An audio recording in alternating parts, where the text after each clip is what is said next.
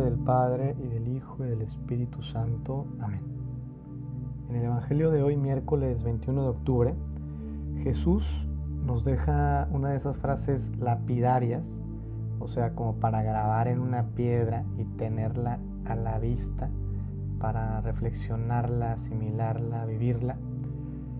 Y escuchamos esa breve frase en el Evangelio de San Lucas, al que mucho se le da, se le exigirá mucho, y al que mucho se le confía, se le exigirá mucho más. Palabra del Señor. Gloria a ti, Señor Jesús.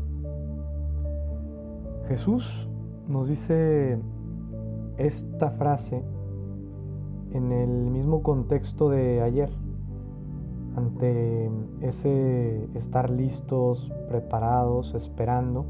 Pero ahora podemos preguntarnos, ¿qué tengo yo que no haya recibido? Empezando por la vida misma. ¿Por qué todo lo bueno que hay en mi vida? ¿Por qué? ¿Tomo conciencia de todo lo bueno que hay en mi vida? Estas preguntas nos ayudan a entrar en la lógica de la gratitud, es decir, pensar en todos los bienes que hay en nuestra vida, todas las bendiciones que hay en nuestra vida y agradecerlas.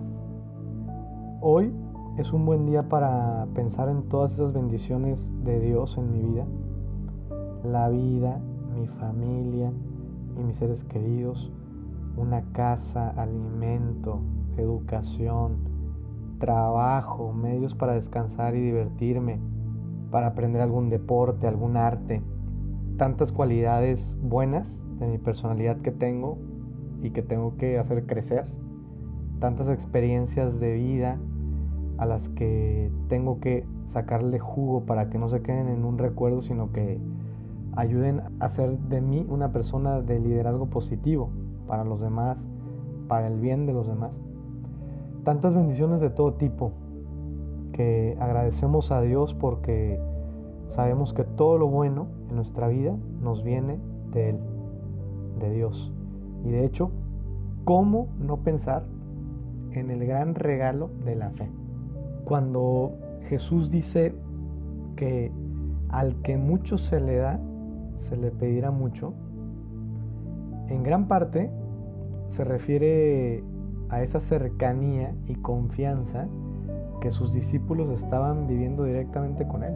O sea, amigos directitos de Dios hecho hombre, de Dios en la tierra, conociendo a Dios directamente. Pues nosotros, por el bautismo, por el gran regalo de la fe en Jesús, estamos especialmente unidos a su vida, a la vida de Jesús.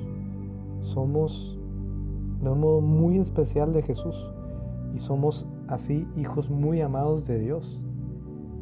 Nuestra fe es un regalo tan hermoso que no es simplemente tenerlo y ya, sino que es para vivirlo día a día, crecer siempre más y más en esa cercanía y confianza vivas con Jesús.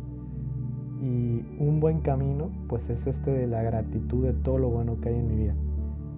Y ahora rezamos con mucha gratitud una comunión espiritual.